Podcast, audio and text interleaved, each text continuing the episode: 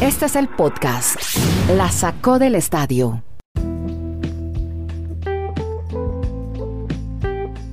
Episodio 576. ¿Qué le pasó, Garay? 575. Bienvenidos a este podcast que hacemos streaming desde Chile, Colombia Estados Unidos. Aquí conectados vía streaming para contarles en 20 minutos historias sobre deportes americanos. Hablaremos de, bueno, vamos a ponerle hashtag a los Giants de San Francisco, playoff, la Major League Baseball.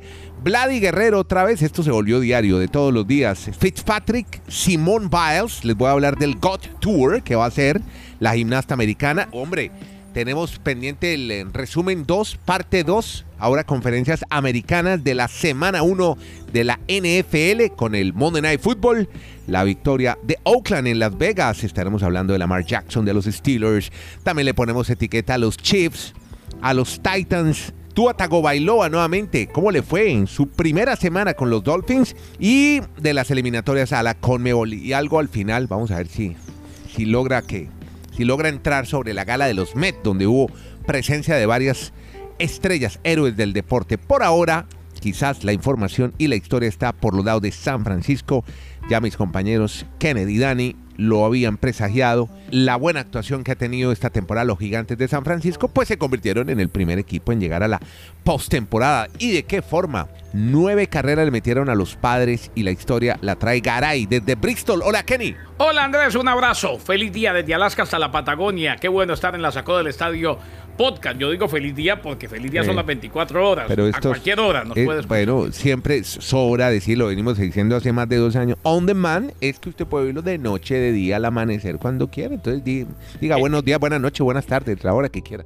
Ah, ok, no pensé, no, o si no, acepto el regaño y digo, ¿qué No, tal? no, un abrazo no- para todos. Bueno, no regaño, hombre. es un- no, usted no da regaño, usted, usted da la- Ah, no, la- decir ya. Es la nueva Directriz. forma de oír contenidos sonoros. Uy, no me digan más, o no como, como aquellos ejecutivos que solamente van el día que hay junta.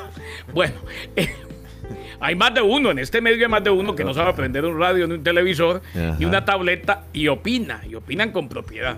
¡Qué horror! No ¡Qué sabe- horror! No sabemos para quién es el viajado, ti, no, pero no. bueno, pero sigamos entonces hablando de los No, no, para el mundo, para el Ah, mundo, bueno. para el mundo.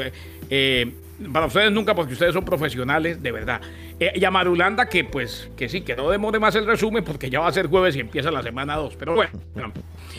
si nos llamamos en martes. Sí, mañana, Los- mañana una- hay un una- tercer resumen. Y yo sé que usted me va a matar, pero lo voy back. Y le digo que si ustedes siguen hablando tanta cosa y nada de deporte, no va a dar tiempo de nada. Con regaño y todo. No se ponga bravo, no se ponga bravo, Marulo, que usted estuvo en Caño Limón. Caño limón. ¿Dónde Dice que caño limón, hombre. ¿Ah? Bueno, caño no, no, no, cristales. vamos a poner a hablar serios de deportes o, o esto parece como No, esa, ponga- esa radio colombiana de hace Caño cristales, hombre, no es caño limón. No, no, no, no, como usted es noruego, usted es noruego, usted, usted es noruego, usted Sí, nunca sí, trabajó sí, con don Guillermo. Todo esto usted queda que escucha no este me po- preocupe, Dani, no me preocupe. No, no, no, no, ah, no, hágame el favor y no me coarte la libertad de expresión que me he dado cuenta que usted me corta. Caño Eh, limón. Pues si bueno, va a decir caño cristales. limón en lugar de decir caño cristales, pues ahí toca Bueno, me editar el equivoqué. pedazo. Me equivoqué, pero estuvo en un caño. O sea, lo que hay que decir es que. No, no, no. Lo que hay que decir es que la mitad de lo que yo dije estaba bien. Faltó fue la otra. Bueno, muy bien. Eh, usted que nos escucha donde quiera que esté, bájanos o bájenos, baje el contenido, baje el podcast. Preferimos que lo haga y no le cuesta un solo peso en Anchor o en Spreaker. Nos conviene en la Sacó del Estadio Podcast. Los gigantes de San Francisco. Es que Andrés, y, y, y Dani no me deja mentir, pese a que está bravo, pero yo estoy seguro que se le va a pasar. Antes de iniciar la temporada, nadie los ponía en la lista de nada. Ni de comodín, ni de campeón de división, ni de nada. Y resulta, sucede y acontece que los San Francisco Giants ayer se convirtieron en el primer equipo que asegura puesto en los playoffs. Hay que decirlo, no es que hayan ganado la división, pero ya aseguraron que como mínimo van a estar en el comodín. Primer equipo entonces que gana una plaza de playoff, pegó cuatro honrones, le ganaron 9 a 1 a los padres de San Diego. Octava victoria consecutiva, su mejor racha de esta temporada. Bueno, o sea, van camino como van las cosas a ganar la división y así no la ganen, se van a meter en la postemporada. Pueden jugar con tranquilidad en una división que todos o en la que todos daban como favoritos. A los padres de San Diego o a los Dodgers de Los Ángeles. Hoy por hoy, los Dodgers van a estar en postemporada también, aunque todavía no es oficial, es cuestión de números mágicos. Recuerden que a esta altura de la temporada en el béisbol de grandes ligas hay número mágico y número trágico, eh, y se empieza a hablar mucho del tema. Pero los padres de San Diego están hoy peleando el segundo comodín y puede que no lleguen ni siquiera a la postemporada. Qué bueno, qué grata noticia volver a ver a los gigantes de San Francisco haciendo de la suya. Y sabe que es la buena noticia también con un pelotero colombiano que vuelve nuevamente al roster de ese equipo y la historia la tiene Dani Marulanda desde su país, desde Colombia, con un colombiano. Dani, ¿cómo le va? ¿Qué tal Andrés? Abrazos para Kenneth, para todos nuestros oyentes. Así es, se trata de José Quintana. Lo que pasa es que estaba en, en licencia de paternidad. Lo que me sorprende es que solo de tres días. O sea, aquí en ¿Cuánto Colombia quería que le dieran? Como en Colombia. 15, aquí en Colombia hay 15 días ya para los padres. Ah, no, no. O sea, esa- yo no sé- esa ley es nueva, ¿no? No, lo Sí, sí, felicito. es nueva la ley, es nueva la ley. Aquí, aquí es tres días y salve quien pueda, maestro. Era una ley que, ¿sabe quién la, promo, quién la promovió? Sí. Un jefe mío, Juan Lozano. Cuando yo trabajaba, Sí. ¿se acuerdan que yo trabajé en la Sergio Arboleda? Ah, sí, el- sí, sí, lo Ah, conozco. El- la ley María era eso, su hija se llamaba María y él promovió para que tuvieran los hombres más tiempo de estar con sus esposas y sus nuevos hijos. Era tre- casi tres días, la subió una semana, pero volvió y se reformó y ahora está en 15. Muy bien, eso, eso es un país Así es en Colombia. que progresan y Sí. avanzan. Muy bien. Sí, no, Así no, es en en cualquier Colombia, pero momento bueno. dado un mes. cualquier momento.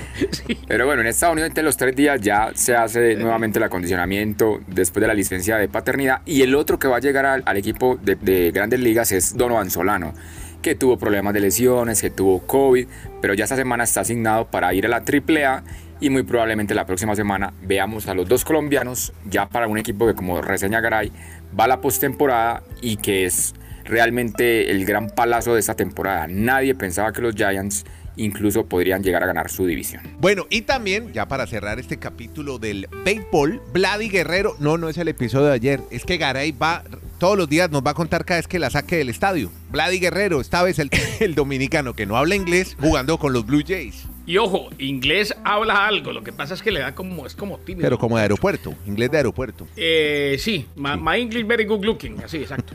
Bueno, Vladimir Guerrero, cuadrangular 45, Andrés y Dani, 45 palazos de cuatro esquinas, la cifra más alta en grandes ligas, eh, en lo que fue la victoria 8 a 1 ante los Reyes de Tampa Bay, 8 a 1. O sea, lo bueno, lo bueno de esto no solamente es que sobrepasa a Otani, es que estos logros saben mejor cuando tenemos la opción de ver a Vladimir Guerrero, por ejemplo, en la postemporada. Hoy, Vea cómo están las cosas en el comodín de la americana. Toronto está primero. Hoy, hoy, hoy jugarían Toronto Yankees. Ayer nos tocó Yankees y en 10 entradas le ganaron a los mellizos de Minnesota. Eh, a propósito, Gio Urshela pasa a ser el shortstop titular de los Yankees de Nueva York. Ay, mueven a Gleyber, ¿no? Gleyber Torres a segunda base es que cometió 18 errores. Esa no es la posición de Gleyber. Entonces, hoy Toronto Yankees, o Toronto Yankees sería el juego, pero Boston está tercero con el mismo récord de los Yankees. Seattle está a dos juegos y Oakland a dos y medio. O sea, la pelea por el comodín va a ser hasta el final. Y en la nacional, para que venga Marulanda con más de la NFL antes de que nos Claro. coja lo tarde, como decía la abuela, y arranque la segunda semana.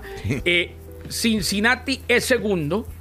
Eh, los rojos de Cincinnati, o sea, hoy tienen el segundo puesto del comodín. El primero va a ser para los Dodgers o para los Gigantes, pero San Diego está quedando fuera hoy. Está a medio juego y San Luis a medio juego y Filadelfia a dos juegos y medio y hasta los Mets, aunque ya muy distantes a tres juegos y medio en un comodín, en un final de temporada que pinta para ser infartante, trepidante y espectacular.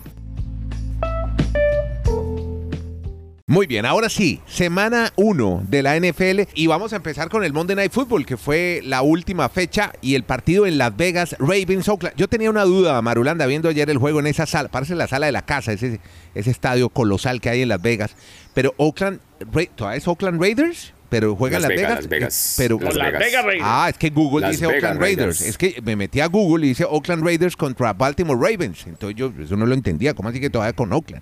Ah, bueno, entonces hay que decirle al algoritmo de Google que corrija ese, ese detalle. Pero ahora sí, entonces Monday Night Football. Cuénteme qué pasó. ¿Perdió Lamar Jackson? ¿Cómo estuvo ese juego? Pues un juego digno de guion de, de película, porque era el primer juego en la historia de ese estadio con público y estuvo totalmente la casa llena para ver a los Las Vegas Raiders, ahora que hay que llamarlos así, frente a, como usted dice, los Baltimore Ravens. Y el partido incluso se fue hasta tiempo extra para ver, para muchos la sorpresa de que Derek Carr pudo lograr la victoria para el equipo de los Raiders cuando el favorito eran los Ravens de Baltimore. Bueno, y... Y, mucha, y mucha, venga, hay mucha celebridad. ¿A ustedes, que les gusta, a ustedes que les gusta tanto la celebridad, Sí. una cantidad de celebridades en las ¿A quién imágenes vio, que por ejemplo? mostraban en el estadio. Yo, es que yo, yo soy tan malito No, para pero lo que decían los narradores, que usted se acuerde. A un No, pero, o sea, actor. usted, los ve y usted, usted le De- pasa lo que a mí. de- Usted los no, ve. u- yo no usted sé. le pasa lo que a mí. Usted los ve, sabe que son famosos, que son actores, pero el nombre ni poquito de verdad. Por yo, digo, ah, sí, ese es un actor. Sí, pero lo he visto pero por ahí. unas pistas, algo. De los que, de los que- no, Garay nos habló aquí de Dana White, el de la, de la UFC. Ah, Allí sí, estuvo en el palco amigo de honor, amigo en primer Kenny. lugar.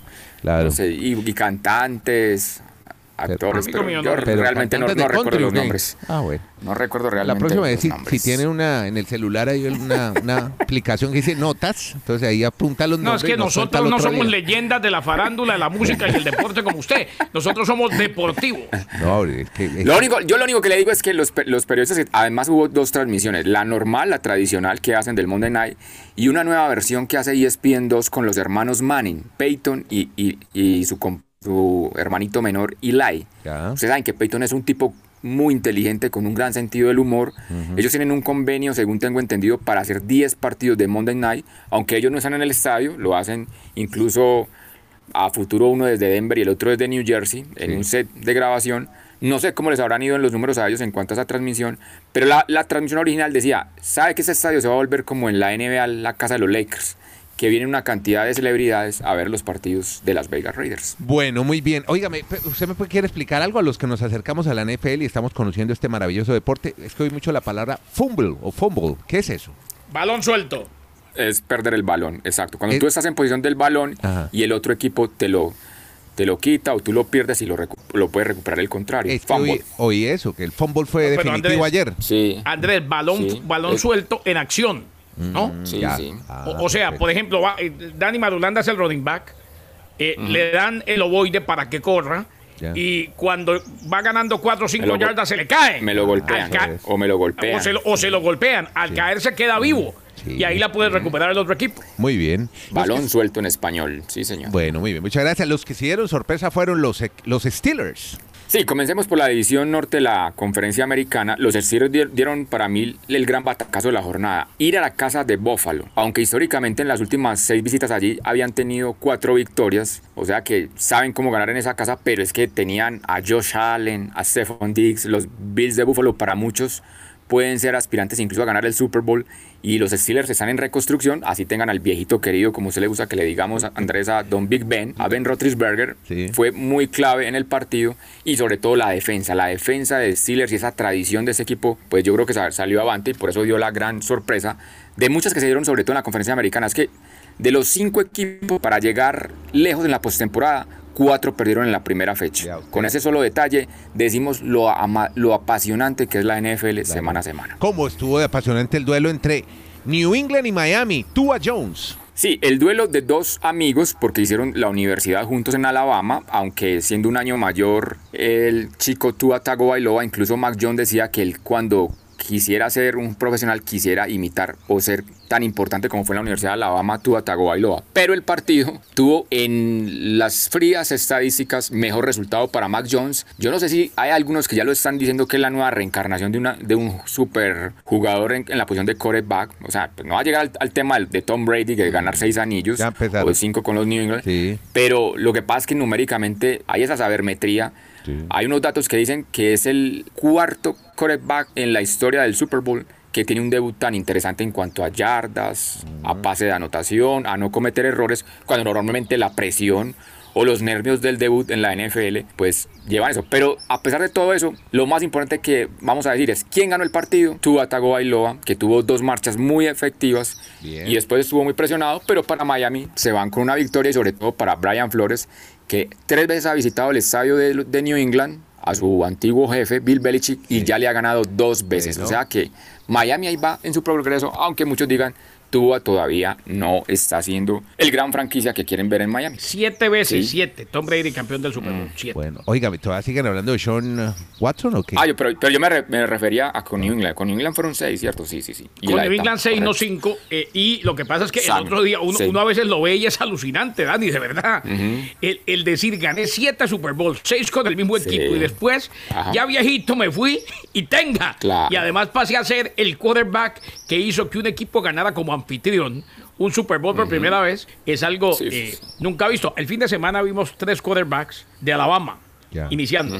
Jalen Hurts, Tagovailoa Y, Jones. y claro, Matt Jones, uno se acuerda, y Dani por ahí recuerda ese partido, nos tocó relatar allá en eh, el Mercedes-Benz, eh, Georgia Los Dome. tres estaban con Alabama. Los tres Esta- exacto, Alabama. esa noche, esa noche salió Jalen Hurts. Nick Saban Sí. metió a un tal Tua Tagovailoa, estábamos relatando, y nunca le dije Tagovailoa esa noche, le dije Tua hasta que mandó el pase ganador y ahí me atreví y me salió Tagovailoa. Y el que estaba de tercer quarterback era un muchachito llamado Matt Jones, era el chamaco, era el chico, era el juvenil. Sí. Bueno, estos tres, qué, eh, qué semillero el que tiene Nick Saban, por Dios. Este, este Alabama está por encima de cualquier otra cosa en la historia del fútbol americano Qué universitario. bueno. Mientras tanto, los, los que sí parece, y como el año pasado y en las últimas temporadas, y para felicidad del ex embajador Pacho Santos, los Chips con Mahomes, los rivales a vencer, y siempre la misma, ¿no? Empiezan perdiendo y terminan apabullando. Sí, es el gran rival a vencer. De los favoritos fue el que ganó y em- iba enfrentando a un, a un gran contrincante como los Cleveland Browns. Pero aquí va a quedar la, la- la pregunta, porque muchos dirán, Kansas tiene talento incluso para ganar todos los partidos en la temporada regular. Lo que pasa es que, como usted está diciendo, Andrés, yo no sé si tienen tanta confianza en su talento en ofensiva que entran como adormecidos, como no al- a un nivel intenso durante todo el juego. Incluso aquí te estaban perdiendo hasta por 12 puntos, pero después aparece la velocidad de Tyreek Hill, los pases de Patrick Mahomes, la fun- polifuncionalidad que le da Heller, Heller, el, el corredor, o sea, es un equipo, no, francamente en ofensiva yo no encuentro cómo puedan parar a Kansas, pero no pueden tener esa confianza porque en defensa no son tan fuertes y si les toman una cierta ventaja, no creo que todos los días vaya a aparecer esa función salvadora de estos jugadores en ofensiva. Perfecto. eh, hacemos Titans entonces. Los que retrocedieron fueron los de Tennessee. Sí, porque ese es el gran favorito para ganar la división sur de la conferencia americana. También algunos piensan que puede llegar a, a- a la final de la conferencia americana, pero ayer, o este fin de semana mejor para ser exactos, una muy mala jornada para Ryan Tannehill. Cinco veces lo, lo capturó Chandler Jones, o sea, este liniero de, de Arizona, y el banquete que se dio la, ofens- la ofensiva de Arizona con Kyler Murray. Cuatro pases de anotación, uno por tierra. O sea, realmente dejaron, como dicen los amigos mexicanos, planchados a los Titans en su estadio Sí. ante una muy mala actuación del equipo y por eso decimos que pues muy mal arranca ese retroceso de, de los Titans porque para muchos es un gran favorito. Contarles que ayer, y fue un gran evento en Estados Unidos, se hizo la Gala Met, se hace cada año, es, dicen, el evento del año a nivel cultural más importante, porque se mezcla arte y moda. Y llegan pues diferentes personalidades del mundo del entretenimiento, de la cultura, de la ciencia, y se hacen presentes en el Museo Metropolitano de Nueva York, llevando, esto lo organiza la revista Vogue, unos trajes con un ¿Qué tema deportistas específico. fueron? ¿Qué deportistas fueron? Bueno, a ver. le tengo la lista. A ver, estuvo Mm. entre otros. Estuvieron las todas, casi todos los que estuvieron ahora en el abierto de Estados Unidos, las Raducan, Claro. que además quiero contarle que subió al puesto 23 del ranking, del 100, Sí. 127 posiciones. Vea lo que sirvió ganar un abierto de los Estados Unidos. Ayesha Curry con Stephen Curry. Estuvo Naomi Osaka mezclando con influencias japonesas haitianas un vestido de Louis Vuitton. Estuvo, atención Garay, muy bien vestida y muy, muy guapa, Serena Williams. Ahí estuvo. Estuvo Russell Westbrook, que se pintó la bandera de los Estados Unidos en el pelo. Estuvo Megan Rapinoe, Con la esposa, con su girl. Claro, Megan Rapino, que llevó además en su cartera un letrero, el, el bolsito que llevaba decía In Gay We Trust, también con los colores de la bandera de los Estados Unidos. Otra medallista olímpica, Sonisa Lee, se hizo presente. Y de una, ay, bueno, y Ciara con un vestido de futbolista de NFL, con el número 3 al frente, un vestido ceñido al cuerpo, verde, brillante, muy bonito. Ciara. Y además, ¿sabe quién la posteó en su cuenta de Instagram? La NFL. Por ser la esposa de Russell Wilson y por eso como un homenaje es un vestido que tiene exactamente el número 3 y colores alusivos a los Seattle Seahawks. Entonces causó mucho furor en las redes para la gente de la NFL. Bueno, y es que hoy estuve viendo a, a Simone Biles en casi todos los matinales americanos y nos contó que comienza una gira llamada The GOAT Tour el 3 de octubre. La hará en el Ball Arena y estará con sus compañeras de equipo Jade Carey, Jordan Childs, Grayson Callum. Ojalá que ni pueda asistir a este evento. Michael Skinner. Además que no va a ser solo la presentación de ellas haciendo todas sus eh, destrezas y sus habilidades en gimnasia, sino que va a ser un show de luces LED con mucha tecnología, con coreografías y con música, para que usted vea este tour. Lori Hernández, Kathleen O sea, Ohashi. lo, que, lo que no hizo en los Olímpicos, pues ya lo va a hacer como un tour. Ah, sí, bueno. exactamente. Bueno. y además que se va a presentar por todos los Estados Unidos. Va a ser paradas en Detroit, en Chicago, en Houston, en Newark, en Brooklyn y concluyen en Boston el próximo Domingo Aplausos. 7 Hue- Aplausos, huele a- me o sea que huele, o sea que huele a despedida. Exactamente. Eh, yo, yo creo que se van, estas niñas se deberían dedicar, no sé tanto a Naomi Osaka, porque al fin y al cabo Naomi todavía yo creo que tiene con qué. Yo creo que la carrera todavía le queda y puede recuperarse. Pero en un deporte tan difícil como la gimnasia, qué bueno que, por ejemplo, Sí. Simón Biles con estas giras siga concientizando a la gente del tema de la salud mental que definitivamente no es menor y que ya pues hemos dejado los tabús y el que se siente mal que vaya y pida ayuda, que hay psicoterapia con medicinas y demás y hay que combatir la depresión, la ansiedad y todos los problemas mentales. Queridos a todos, gracias por estar Hasta mañana. en este. Oiga, no se le olvide que mañana tenemos espacio en Twitter, ¿no? A las 5 de la tarde no se lo van a perder porque es el momento de interactuar con usted que nos está Sí, oyendo uy, con sus no. audífonos, está en su celular oyendo este quiere preguntarle algo a Garay Marulanda. Los tipos, a pesar de todo, son buenas, buenas personas, ¿sabes? Son, son muy queridos. Para hablar de NFL y MLB tenemos todo ese Twitter Space. Somos demasiadas buenas personas ahí. Lo que pasa que Exacto. Garay a veces viene muy loquito. Entonces, No, cualquier- no, no, y si se le quedó algo a Marulanda del resumen de cuatro días que hizo de la NFL, pues lo podemos complementar antes de que se inicie la semana 2. Sí, Dios los sí, bendiga. sí, sí, pues que resumir la NFL no es fácil. Yo estaba viendo un programa en ESPN, un resumen, y no duró como 10 horas. Qué barbaridad que, que resumir eso no es fácil. Muy bien, Marulo, lo felicito. Poder de síntesis. Dani Marulanda, No, desde, no lo defienda que él se defiende solo. desde el retiro. desde el retiro. Kenny Garay.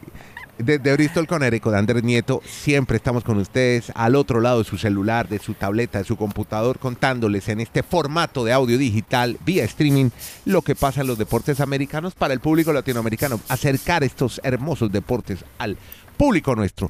Muchas gracias a todos. El podcast se llama La Sacó del Estadio.